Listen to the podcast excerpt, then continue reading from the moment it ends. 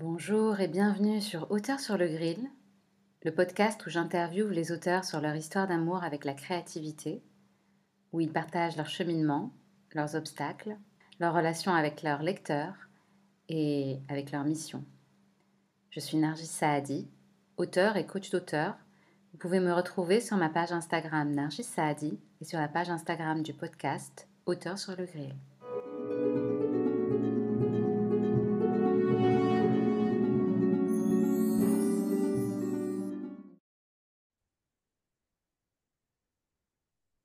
Bonjour, alors aujourd'hui j'accueille euh, Fanny Campan. Fanny qui est un personnage, donc c'est une, euh, c'est une ancienne professeure de littérature et qui va bientôt redevenir prof de littérature aussi, une nomade, donc qui a changé de pays de nombreuses fois et qui a toujours vécu 3-4 ans dans chaque pays, et une auteure très prolifique vu qu'elle a écrit 10 livres, surtout des romans, mais aussi des pièces de théâtre et des nouvelles. Donc, elle a une énergie super pétillante et aujourd'hui, je suis ravie de l'accueillir. Donc, merci Fanny d'avoir accepté mon invitation. Merci Nargis de m'avoir invitée. Je suis ravie d'être là avec toi aujourd'hui. Bah, écoute, je te laisse nous présenter ton parcours et euh, ton histoire, ta rencontre avec l'écriture. Donc moi, je suis Fanny Campan, je suis donc romancière depuis une dizaine d'années. Et ma rencontre avec l'écriture, ben, c'était au Sénégal. C'est l'écriture de mon premier roman, c'était au Sénégal. Mais en réalité, j'ai toujours aimé écrire depuis euh, voilà mon enfance. Mais j'ai écrit mon, mon premier roman au Sénégal en sortant d'une séance d'hypnose où j'avais reçu une information sur un événement que j'aurais vécu avant l'âge de 5 ans, avant, tu vois, que l'événement soit conscientisé. Et en sortant de cette séance, mon compagnon de l'époque m'a dit, mais en fait, tu devrais euh, écrire ce que tu as vécu pendant cette séance, parce que c'était euh, extrêmement chamboulant et c'était euh, une vision qui remettait en question toute ma perception de mon enfance, de ma jeunesse, etc. Donc, je me suis posée d'abord dans l'idée d'écrire des hypothèses sur ce qui me serait arrivé avant mes cinq ans. Et c'est devenu, au fur et à mesure de l'écriture, mon premier roman qui ensuite a été publié. Et voilà et qui m'a mis le, pied à l'étrier pour de bon. Mon parcours global, c'est que mes parents étaient expatriés, donc j'ai vécu les 18 premières années de ma vie en Afrique, euh, en particulier en Afrique de l'Ouest. Donc on a vécu au Burundi, au Mali au Sénégal. Ensuite, je suis allée en France faire mes études. J'ai fait des études de littérature. À cette époque-là, je participais un peu à des concours de nouvelles. Mais à cette époque-là, c'était compliqué pour moi de penser qu'un jour je serais auteur parce que dans le milieu, bah, notamment euh, universitaire euh, français, c'était vraiment un rêve inaccessible. Quoi. Tu vois, on prenait euh, les auteurs qui étaient publiés, les auteurs contemporains étaient quand même assez jugés finalement par euh, le monde universitaire littéraire. Et moi, j'avais ce côté, euh, je pourrais jamais écrire un bouquin, tout a déjà été écrit, tout est déjà tellement extraordinaire, je serais jamais capable de faire ça. Et donc, j'ai plutôt choisi une voie dans l'enseignement de la littérature et ensuite du théâtre en banlieue parisienne. Et ensuite, je suis repartie sur l'île de la Réunion et de nouveau au Sénégal où là, donc, j'ai écrit mon premier roman. Et donc, depuis ce premier roman, qu'est-ce qui s'est passé? Ça a été une histoire euh, extraordinaire. Donc, un premier roman qui euh, m'a fait découvrir le rapport avec les lecteurs, le monde de l'édition un petit peu, mais euh, mon premier roman, il était publié dans une maison d'édition participative, une maison d'édition dans laquelle tu finances donc en partie hein, la publication du livre. Et du coup, bah, très vite, j'ai eu envie de tester les maisons d'édition à compte d'éditeurs. Je voulais écrire un texte qui puisse être signé dans une maison d'édition à compte d'éditeur. Mais je voulais aussi en parallèle essayer l'auto-édition parce que c'était déjà la 2015-2016 et l'auto-édition commençait à se professionnaliser, quoi. C'est-à-dire, on commençait un petit peu à en parler, à parler d'Amazon. Il y avait déjà euh, Jupiter Phaeton qui était dans la place, par exemple. il y avait vraiment déjà des noms qui commençaient à émerger en, termes d'auto-édition. Donc, bah, après, j'ai voulu continuer à tester comme ça euh, les différents modes de publication. Et puis, j'ai vraiment pris goût à l'écriture. J'écrivais un journal intime, etc. Mais là, c'était écrire pour être partagé, qui pour moi n'est pas du tout la même chose que qu'écrire pour moi ce que je faisais déjà au quotidien depuis euh, l'adolescence, enfin voilà, l'enfance quoi. Et donc, qu'est-ce que ça a donné l'auto-édition? L'auto-édition, ça a donné, bon, au des débuts plutôt encourageants, mais pas ouf, quoi. Par contre, euh, l'année dernière, donc là, ça fait deux ans que j'avais arrêté l'enseignement pour me consacrer à l'écriture, gagner ma vie avec ma plume. Et donc là, je me suis relancée dans l'auto-édition d'une manière, disons, encore plus poussée puisque j'ai racheté les droits de tous mes romans qui étaient publiés en maison d'édition et je les ai republiés en auto-édition avec la même ligne éditoriale, avec euh, le même nom d'auteur, parce que j'avais écrit aussi sous pseudonyme, etc. Et là, j'ai eu des résultats très bien. Alors bon, très bien, beaucoup mieux que 2015-2016. Donc j'ai été classée bah, première de plusieurs catégories sur Amazon, animisme, chamanisme, vaudou, ça j'étais euh, très bien classée. Par contre, euh, je me suis rendu compte que c'était quand même grâce aux publicités Amazon que j'arrivais à attirer autant de lecteurs et à générer autant de ventes. Mais du coup, j'avais pas de bénéfices euh, financiers. Ah, d'accord. Et donc, du coup, quand tu dis des résultats, on parle de combien en termes de ventes? On parle de combien par mois? On va parler d'un à peu près, dans les 500 euros par mois à peu près. On était autour de une cinquantaine, une centaine de livres par mois à peu près. Très bien. Alors, c'est pas des chiffres de ouf par rapport à des personnes qui sont rentables dans leur publicité. Mais pour moi, c'était énorme, Ben sachant que dans, dans l'édition traditionnelle, en maison d'édition, j'ai jamais atteint ces chiffres de vente-là. Hmm. Ok, c'est intéressant. Ça veut dire que tu mettais 500 euros de publicité Amazon tous les mois. En fait, ça va très très vite quand tu veux utiliser les mots-clés qui sont les plus intéressants pour toi sur Amazon. C'est aussi les mots-clés qui coûtent le plus d'argent. Donc Hmm. après, chaque personne qui va cliquer sur ce mot-clé, toi, ça va te coûter de l'argent. Donc il faut imaginer que par jour, je sais pas, euh, si tu as 500 personnes qui cliquent sur ton lien, ben, si ton, si ton mot-clé il est à 1 euro, ben voilà, ça y est, tu as dépensé 500 euros. Oh, ah, je Tu ne vois pas que ça dire? fonctionnait comme ça. Ok, ok, ok, En ok. fait, alors là, j'ai beaucoup vulgarisé, hein, mais en fait, c'est un fonctionnement où tu cliques sur la couverture et ensuite tu vas cliquer sur euh, l'achat. Mais Hmm. d'abord, tu cliques sur la couverture. Et donc, quand tu es auteur, que tu fais les publicités Amazon, tu payes pour que ta couverture arrive quand tu mets tel mot-clé. Tu vois ce que je veux dire? Voilà. Ok, ok. Donc, un, mot-clé, un mot-clé comme le mot-clé romance ou le mot-clé romance de Noël, en période de Noël, il peut être à 2 euros. Enfin, Hmm. j'exagère, mais voilà, il vaut très cher, forcément. D'accord. Ce que j'entends, c'est que sur les deux dernières années, tu t'es quand même lancé dans une stratégie de, de promotion un peu plus engagée. C'était c'était essentiellement à travers Amazon ou est-ce que tu, c'était quoi la façon dont tu faisais la promotion de tes livres? Alors, c'était essentiellement Amazon et les réseaux sociaux. J'ai arrêté en grande partie la diffusion en physique. J'ai arrêté euh, les lectures en librairie, j'ai arrêté les salons littéraires. Je m'étais vraiment focalisée en fait sur la vente sur les réseaux sociaux, que ce soit sur euh, Facebook, euh, Instagram, LinkedIn et surtout Amazon, parce que c'est quand même sur Amazon que les gens achètent le plus de livres. D'accord. Mais donc, euh, a posteriori, euh, c'est quelque chose que tu as trouvé intéressant. Tu comptes continuer comme ça? Alors déjà, tous les livres que j'ai publiés jusqu'à cette année, juin 2023, j'ai sorti un, roman initiatique qui s'appelle Cœur brisé sur la territe. Jusque-là, tout ça, ça reste en auto-édition. Mais à partir de... euh, Enfin non, j'en ai un chez Harlequin quand même. J'ai euh, Pourquoi il ne faut pas tuer tout de suite son voisin, qui est toujours chez Harlequin parce que je l'ai écrit à quatre mains.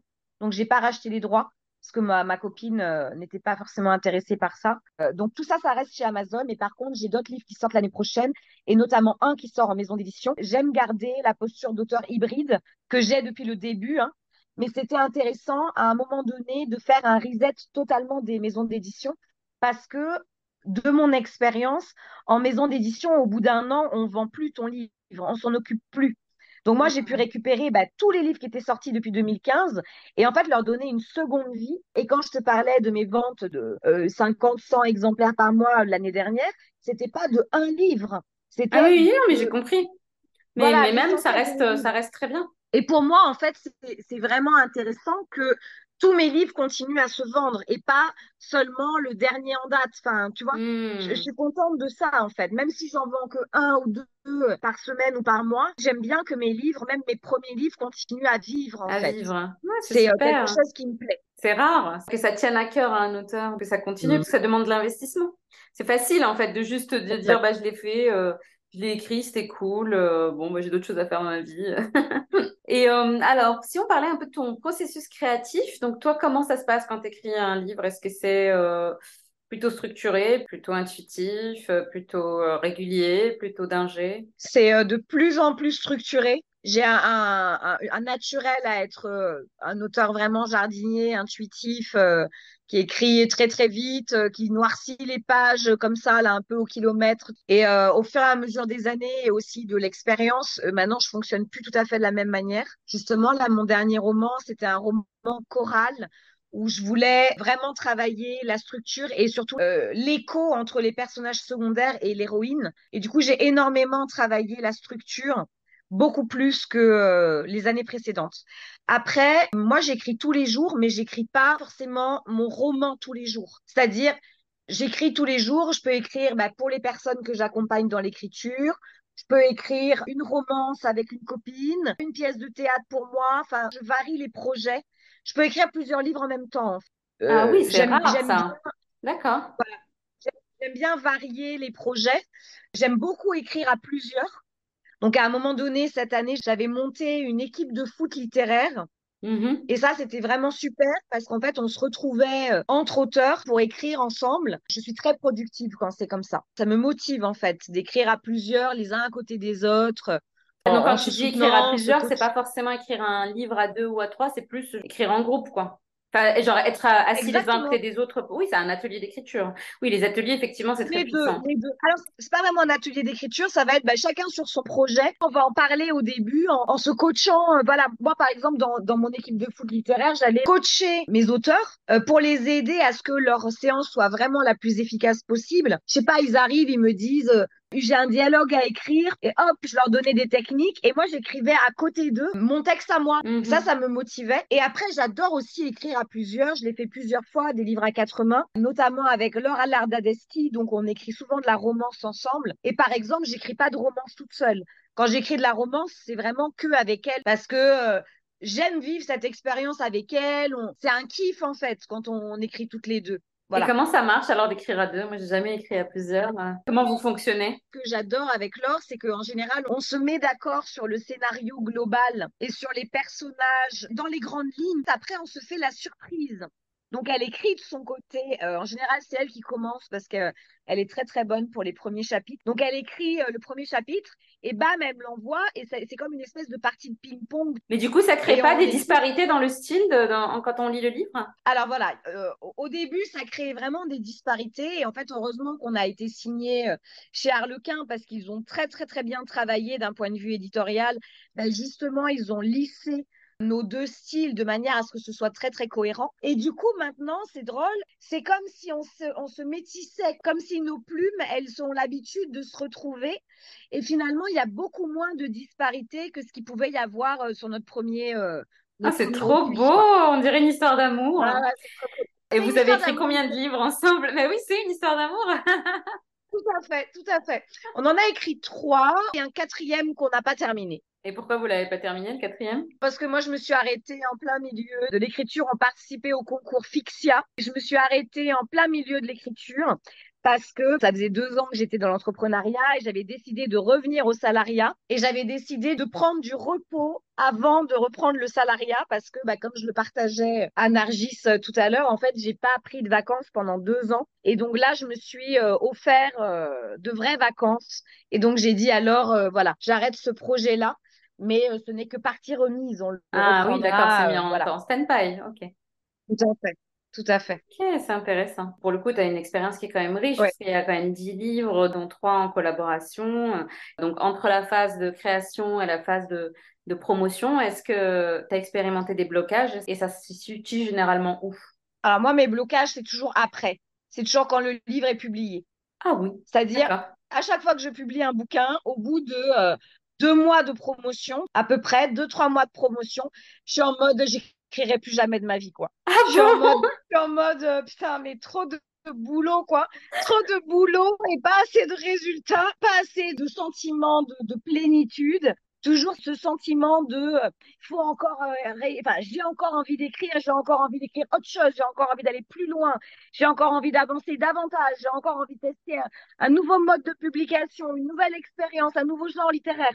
Et, euh, et, du coup il y a un côté comme ça quand le spectacle est terminé j'ai un, espèce de petit moment de spleen tu vois. Hmm, je comprends. De moment de ouais non là je suis un peu je suis pas assez contente de moi je suis pas assez euh, fière de mon travail ou je suis pas assez euh, en gratitude de ce que j'ai vécu.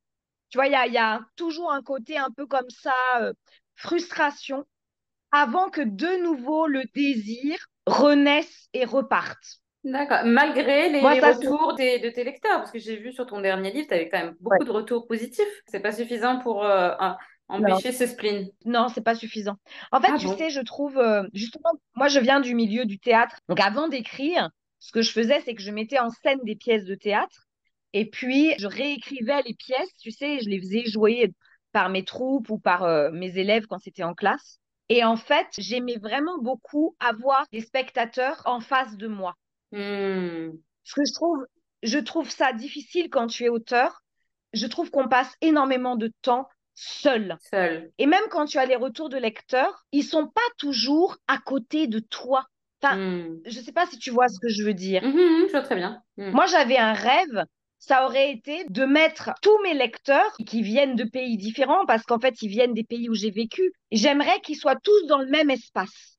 Et j'aimerais être là avec eux. Ça faisait partie de ma vision grandiose, vraiment, de... euh, je suis dans un stade de foot avec tous mes lecteurs qui sont souvent eux-mêmes des auteurs. Et voilà, on est ensemble, on parle littérature, on kiffe, quoi. Voilà. Et t'as jamais organisé des événements autour de tes livres? Des conférences ou des événements Si, des... mais euh, toujours, bah, par exemple, en Haïti ou au Burkina Faso, mais tous mes lecteurs du Sénégal ne sont pas là, mes lecteurs de France ne Ah sont oui, pas bah, là, tu mes veux tout le de monde en même temps. Voilà. D'accord. Moi, Ah, les voilà, c'est compliqué là. C'est compliqué.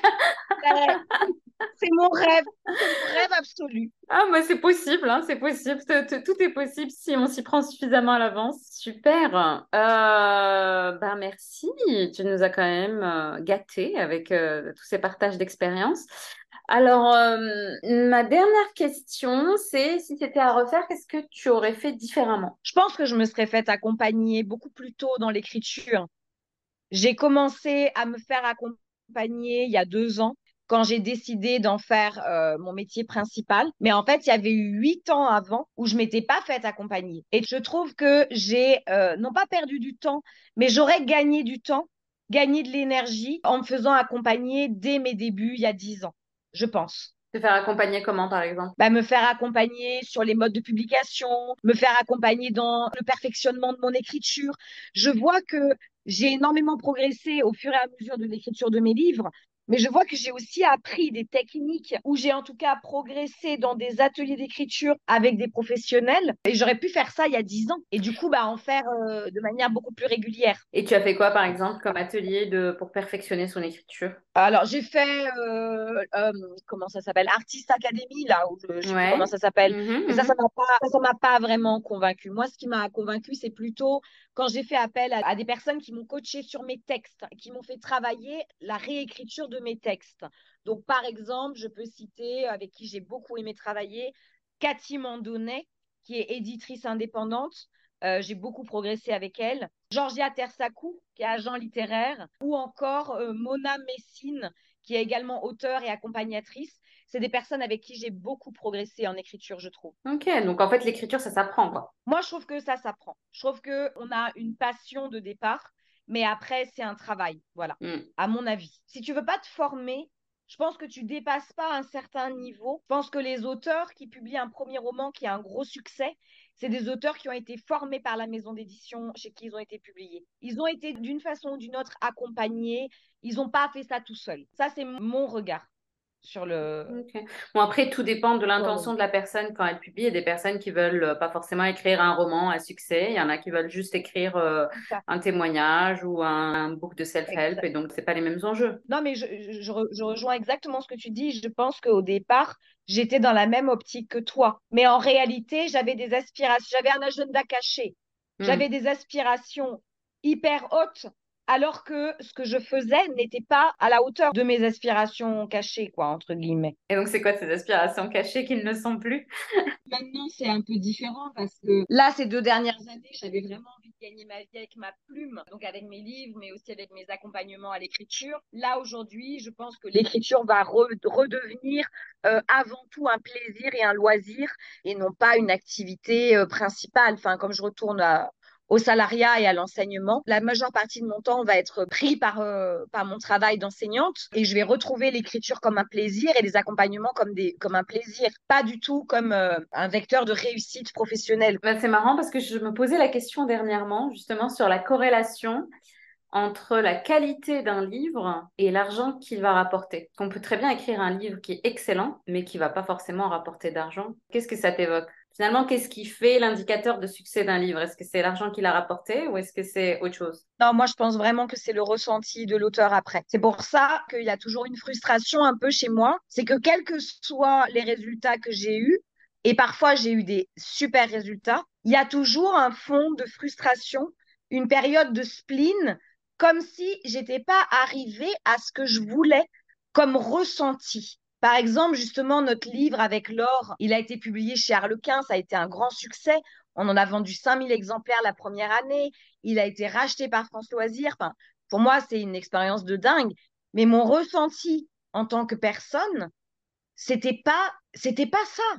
C'était toujours, c'est pas suffisant. Pourquoi? Parce que c'était une romance et que la romance n'est pas mon genre littéraire de prédilection. Donc, en fait, tu aspires encore à écrire euh, le livre, le livre qui va te, satisfaire. Exactement, exactement. Et il pourrait très bien te satisfaire et pas forcément se vendre beaucoup, euh, ce serait pas un problème. Bah en fait, je suis curieuse de savoir qu'est-ce qui va faire que ce livre-là va me satisfaire. Est-ce que ce sera de l'argent? Est-ce que ce sera de la reconnaissance? Est-ce que j'aurai le, prix, euh, prix Goncourt des lycéens? Ou est-ce mmh. que euh, c'est un livre qui va euh, plaire à mes parents? Ou est-ce que c'est euh, un livre qui va me permettre de réunir tous mes lecteurs dans un stade de foot Je sais pas. Ah, donc, ce que je, comprends, c'est que ça serait un livre qui rassemble tout ça. ça fait beaucoup. ok, c'est bon, tu nous, as, tu nous as donné la réponse, merci. Si ça se trouve, ça va être un livre qui me plaira à moi et uniquement à moi. Et tu vois, peut-être que ça, déjà, ce sera très bien. Ah, ça c'est sûr. C'est une très, très, très belle façon de, de clôturer. Est-ce qu'il euh, y a une dernière chose que tu aimerais partager avec nous? Non, bah, écrivez. Écrivez votre vie comme vous avez envie de la lire. Ah, c'est beau. Merveilleux. Bah, écoute, merci infiniment, Fanny, pour ton temps, pour tous ces partages. Je vais mettre euh, en pièce jointe tous les liens vers tes livres et vers tes accompagnements. Et puis, euh, bah, merci encore et à très bientôt. Merci à toi, un grand merci. À bientôt.